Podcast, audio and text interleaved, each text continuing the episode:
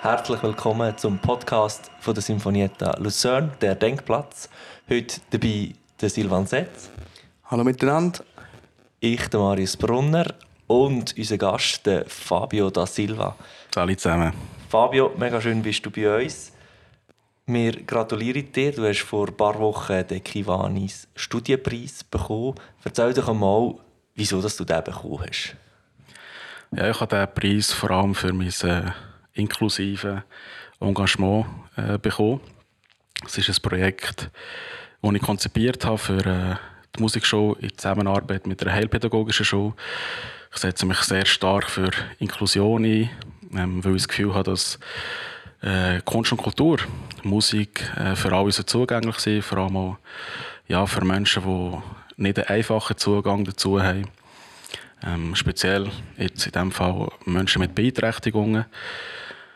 Und ja, kurz zusammengefasst, das ist ein Projekt, wo Menschen mit und ohne Beeinträchtigungen zusammen Musik machen. Mit akustischen Instrumenten, mit einfachsten Perkussionsinstrumenten und mit äh, speziellen Instrumenten, die für Menschen mit Beeinträchtigungen erfunden worden sind. Das ist mega schön. Gratuliere. Danke. Ähm, wie hast du das Gefühl gehabt, wie ist das aufgenommen worden von diesen Leuten? Haben die eine scheisse Freude gehabt, weil sie auch endlich mal etwas so dürfen machen mit Profis zusammen? Oder ist eher so ein eine Anspannung dort rum gewesen? Oder wie, wie habt ihr das aufgenommen? Nein, es ist eine sehr grosse Freude ähm, spürbar gewesen. Ähm, ich habe für mich entdeckt, dass man äh, Leute mit Beeinträchtigungen überhaupt nicht anders muss oder darf behandeln. Ähm, die Leute haben Freude, die haben Spass, die bekommen äh, eine Plattform für, äh, für Ausdruck, können sich so ausdrücken, wie sie wollen. Ähm, und das Fakt. Also mein Eindruck ist schon immer, dass, oder bis jetzt gesehen, dass man Musikkultur und Leute mit Beeinträchtigung habe ich noch nie wahrgenommen. Vor allem auch nicht in den Medien oder so. Ähm, aber selber, wenn, wenn, wenn ich an einem Konzert gesehen bin und es auch im Publikum ähm, solche Menschen hatte, die sind extrem, wenn Musik läuft oder Musik gespielt wird, das packt die gerade und sie zeigen immer ihre Freude, auch, auch mit dem Körper, haben ein gutes Rhythmusgefühl. Ja. Wie war da deine Erfahrung von, von der Musikalität oder von der Begeisterungsfähigkeit? Ja, es ist ein sehr schönes Thema, was du da ansprichst. Ähm, ich finde, die Leute nehmen die Musik ganz ehrlich und ohne ja, ohne Barrieren wahr. Also die, die leben das, die spüren das.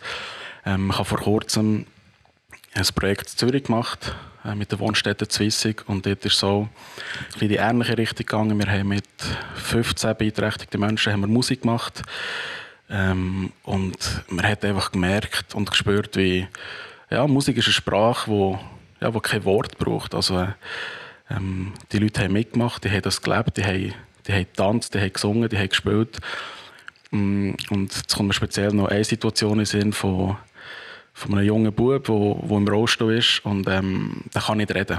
Der hat wirklich nicht viel können, können machen. Der hat sich einfach mit ein bisschen, mit ein Bewegungen, mit, mit Tanz hat er sich ausgedrückt.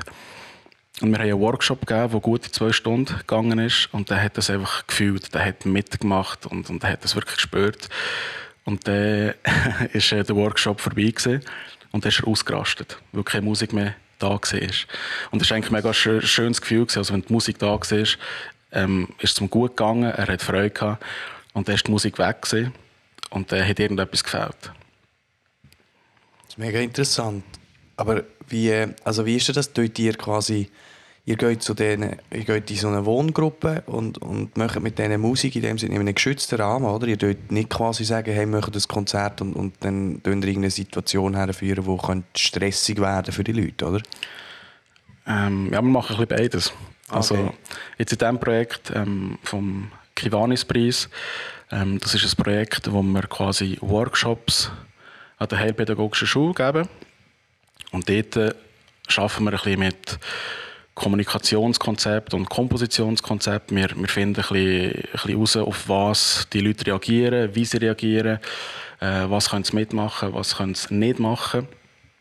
Ähm, aber ein ganz grosser Punkt ist, dass wir diese Leute, also Leute mit Beeinträchtigungen, mit unseren, unseren Schülern von der normalen Musikschule mischen Das heisst, also nach diesen Workshops haben wir schon ein bisschen herausgefunden, haben, ähm, ja, wie, wie die Leute mitmachen, ähm, geht es wirklich um, um ein Ensemble, wo Lehrpersonen, Musiklehrpersonen mit den Schülern an, an die heilpädagogische Schule gehen und alle zusammen, also Kinder und Jugendliche, Erwachsene mit und ohne Beeinträchtigungen, alle zusammen Musik machen. Und das wird dann nicht nur dort in der Wohngruppe stattfinden, sondern wir, wir tun das über eine längere Periode, über mehrere Workshops zusammen arbeiten und dann gibt es ein Konzert. Als Konzert kann ich jetzt vielleicht schon ankündigen, das wird ähm, in der dritten Märzwoche gibt es eine Musikfestwoche in Langnau und dort hat es wirklich vom Montag bis am Samstag hat's, äh, jeden Tag Konzert und ein Abend ist reserviert für, für das Projekt, für das inklusive Musikprojekt. Mega schön. Ich habe jetzt gerade ist mir eine Frage auftaucht und zwar wir haben noch nicht darüber geredet, was für Musik. Ähm, wie sind da deine Erfahrungen oder wie hast du das erlebt? Wie reagieren, wie reagieren Menschen mit Beeinträchtigung jetzt zum Beispiel auf zeitgenössische Musik oder auf Improvisation? Weil man ja auch noch sagt oder weiß, dass sie sehr feinfühlig sind. Mhm. Ähm, wie sind da deine Erfahrungen? Ja. Also ich glaube, das wird ein ganzes buntes Konzert. Also wir uns nicht auf eine Musikrichtung festlegen. Ähm, erfahrungsgemäß kann ich sagen, dass sehr viel durch Improvisation geht. Also in den Workshops wollen wir herausfinden, auf was die Leute reagieren. Also wir arbeiten mit grafischen Notationen, wir arbeiten mit Dirigenten, mit, mit verschiedensten Spielen, so von einem Maschinenspiele, wenn man einen Schlüssel in die Hand nimmt, kann man äh, eine Person anlassen oder wieder ausschalten und dann sie spielen mit dem Perkussionsinstrument. Ähm, also Improvisation ist sehr ein grosses Thema. Aber da ähm, vielleicht noch etwas, ich habe in den letzten zwei Jahren eine grosse Recherche gemacht ähm, über Instrumente für Leute, die ja, die nicht die Feinmotorik haben, um, um jetzt ein Saxophon oder, oder eine Trompete zu spielen. Und es gibt ein Instrument, das heißt Skoog. Das ist so ein Würfel. Und dort kann man eigentlich fünf Töne oder Klänge ähm, programmieren. Also man kann das äh, über GarageBand laufen und dann kann man wirklich ähm, einem Menschen, der nicht die Feinmotorik hat, um ein Instrument zu spielen, ähm, das Instrument auf den Würfel programmieren, zum Beispiel das Saxophon, und dann kann er mitspielen. Und dort kann man auch wirklich so jetzt, äh, in, in den Bereich Popmusik gehen. Also etwas, wo, ja, wo, wo, wo Harmonie hat. Natürlich ist das Musik, wo logisch und, und einfach äh, strukturiert ist. Aber man kann die Würfel so einstellen, dass man quasi die Musik nicht stört und somit auch mega schnell ein riesiges Erfolgserlebnis hat. Also nehmen wir jetzt so einen Popsong mit, mit vier Four-Chord-Song ähm, und dann kann man die bei diesem Würfel einstellen und dann kann man dann draufdrücken, es erklingt und man ist einfach Teil vom Ensemble, Teil von der Musik. Und äh, darum, also die inklusive Projekte, äh, die ich mache, die gehen in die Improvisation, ganz frei, ähm, kann aber auch mit einem Konzept sein, aber auch mit normalen Popmusik. Das inspiriert irgendwie mega, das ist mega schön. Gratuliere zu dieser Idee Danke. auch irgendwie. Ähm, was, ich habe vorhin dir voll, voll zugelassen und mir irgendwie selber so, so die Frage gestellt, was nimmst du aus dem nachher selber mit für dein eigenes Musizieren? Ich habe das Gefühl, mega viel, nicht? Oder auch eine riesige Energie. Ja. Also, ja, Energie, Inspiration, Vertrauen. Also mir gibt das sehr, sehr viel. Ich kann vielleicht ganz kurz erwähnen, wieso dass ich eigentlich ähm, zu dem Ganzen gekommen bin.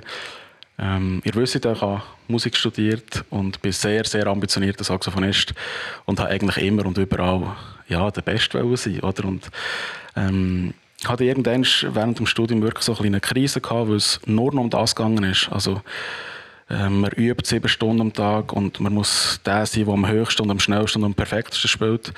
Und dann kommen die Leute hören und wenn irgendwie einen Fehler drin hast, dann heisst es ja, oder der Fabio hat einen Fehler gemacht. Mm, und ich habe den Sinn nicht mehr gesehen von dem Ganzen. Und der ist äh, eigentlich im Lockdown, habe ich einen Kulturverein gegründet, äh, wo wir Kunst und Kultur an Leute bringen, die nicht einfachen Zugang dazu haben. Wir haben Projekte in einer Suchtklinik gemacht, in einem Gefängnis, in einem Behindertenzentrum. Und ich habe für mich gemerkt, wie viel das mir das gibt. Oder wie dass du mit der Musik oder dass du deine Musik in einen speziellen Kontext setzt und für jemanden etwas kannst machen ähm, mit jemandem etwas kannst machen und auch wenn es jetzt vielleicht künstlerisch nicht ähm, ja, halt wie ein Glazunov Solo-Konzert ist, äh, es gibt mir so viel mehr und das ist, äh, das ist schön, das inspiriert und gibt mir Energie zum, zum Weitermachen. Das ist vielleicht auch ein, ein anderer Zugang zu die Freude für, für und zu der Musik wieder zu finden, oder? Also Absolut. nicht nur noch das äh, professionelle Abschletzen von all diesen Sachen.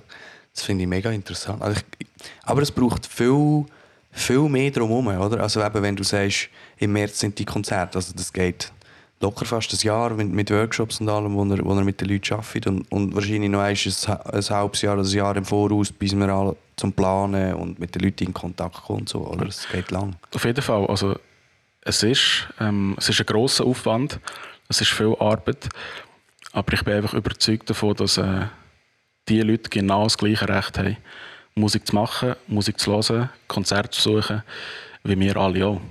Und ich finde, das ist äh, sehr, sehr wichtig und das ist ein grosses Ziel, das ich habe, dass ähm, eigentlich sogar das Wort Inklusion irgendein ist, dass, also dass es das Wort gar nicht braucht.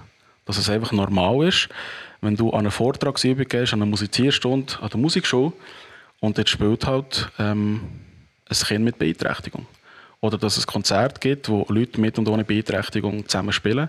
Das sollte einfach normal sein.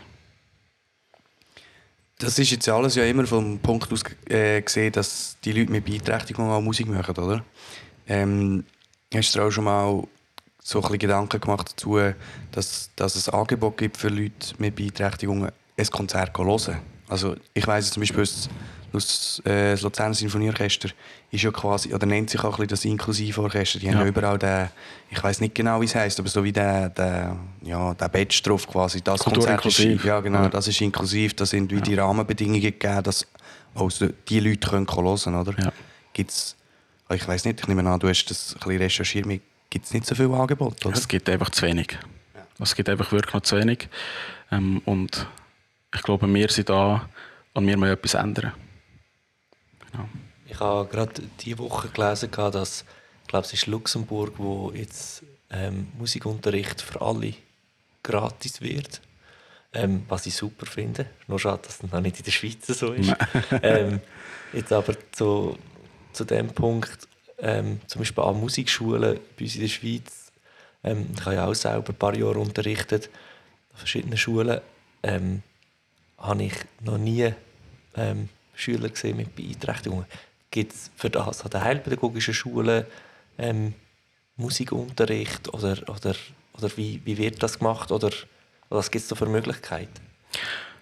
Ja, es gibt nicht in dem Sinn wirklich Musikunterricht. Ähm, es gibt mehr so ein bisschen Atelierarbeiten, oder, wo man so ein bisschen in der Gruppe ähm, etwas, etwas macht. Es gibt jetzt an dieser heilpädagogischen Schule, wo wir das Projekt machen, gibt es auch eine Band. Also das ist wirklich mega cool, dass es eine Band gibt und äh, dass es einen Bandleader gibt, wo, wo etwas mit, mit diesen Leuten macht. Ähm, aber dort ist äh, es ist auch immer noch, also das Angebot ist eher rar und mager. Also zum Beispiel ähm, ein Projekt in Zürich, wo wir gesehen sind, äh, dort es einfach überhaupt gar kein musikalisches Angebot gehabt. Ähm, ja, und das, das werde ich jetzt ein bisschen ändern. Ähm, es, ist auch, ja, es ist die Realität, dass vielleicht das Interesse gar nicht so groß da ist. Also ich rede jetzt von der Seite von Musiklehrpersonen. Es gibt auch wenige Musiklehrpersonen, die sich ähm, in diesem Bereich wollen weiterentwickeln oder weiterbilden ähm, Und das werde ich ändern. Also ich fange jetzt ja ein CAS an ähm, für Musikunterricht mit beeinträchtigten Menschen oder Menschen mit speziellen Bedürfnissen. Und ich finde, das ist wichtig, dass das, ähm, also, dass das ein Thema ähm, der Musikschule wird, dass, es, dass sie Angebote haben für Leute mit und ohne Beeinträchtigung. Das ist ja eigentlich jetzt grad, äh, die Frage, die ich dir jetzt gerade stellen ähm, Wenn du den Pedamaster machst, dann hast du nicht einig mit dem Thema etwas zu oder? Nein. Also du lernst nichts in diesem Bereich. Das Nein. wird gar nicht berücksichtigt. Überhaupt nicht. Also alles, was ich gelernt habe, ist äh, Learning by Doing. Gewesen. Ja. Ich habe natürlich viel äh, gelesen, aber ähm, rein Padmaster, wo du an der Hochschule machst, wirst du nicht einig mit dem Thema konfrontiert. Das ist ja schon wichtig, um auch können, überhaupt umgehen mit beeinträchtigten Leuten und dass dich das selber nicht auch noch betrifft, irgendwie, Ja. wenn du gehst nachher. Oder das, also, ich kann mir vorstellen, dass das ziemlich, ziemlich hart, hart ist, zum Teil mit einzelnen Leuten zu arbeiten. Oder? Ja. Also ist ganz eine andere Arbeit. Es ist schon eine Arbeit, die mehr Energie braucht. Also, ähm, ich kann mich noch gut jetzt an die, an die letzten Workshops äh, zu Zürich erinnern. Ähm, nach zwei Stunden bin ich äh, komplett kaputt gewesen.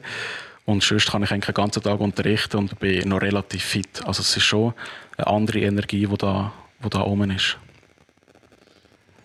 Ganz, ganz spannend, Fabio. Ihr, die hier außen gerade zulässt, ähm, was macht das mit euch, wenn ihr über das Thema ähm, jetzt mal gehört habt? Schreibt uns doch via unserer Webseite. Schreibt uns doch via unserer Webseite. Wir uns sehr freuen. Und wir freuen uns auch, wenn du das nächste Mal zulässt, wenn es wieder heisst, der Denkplatz.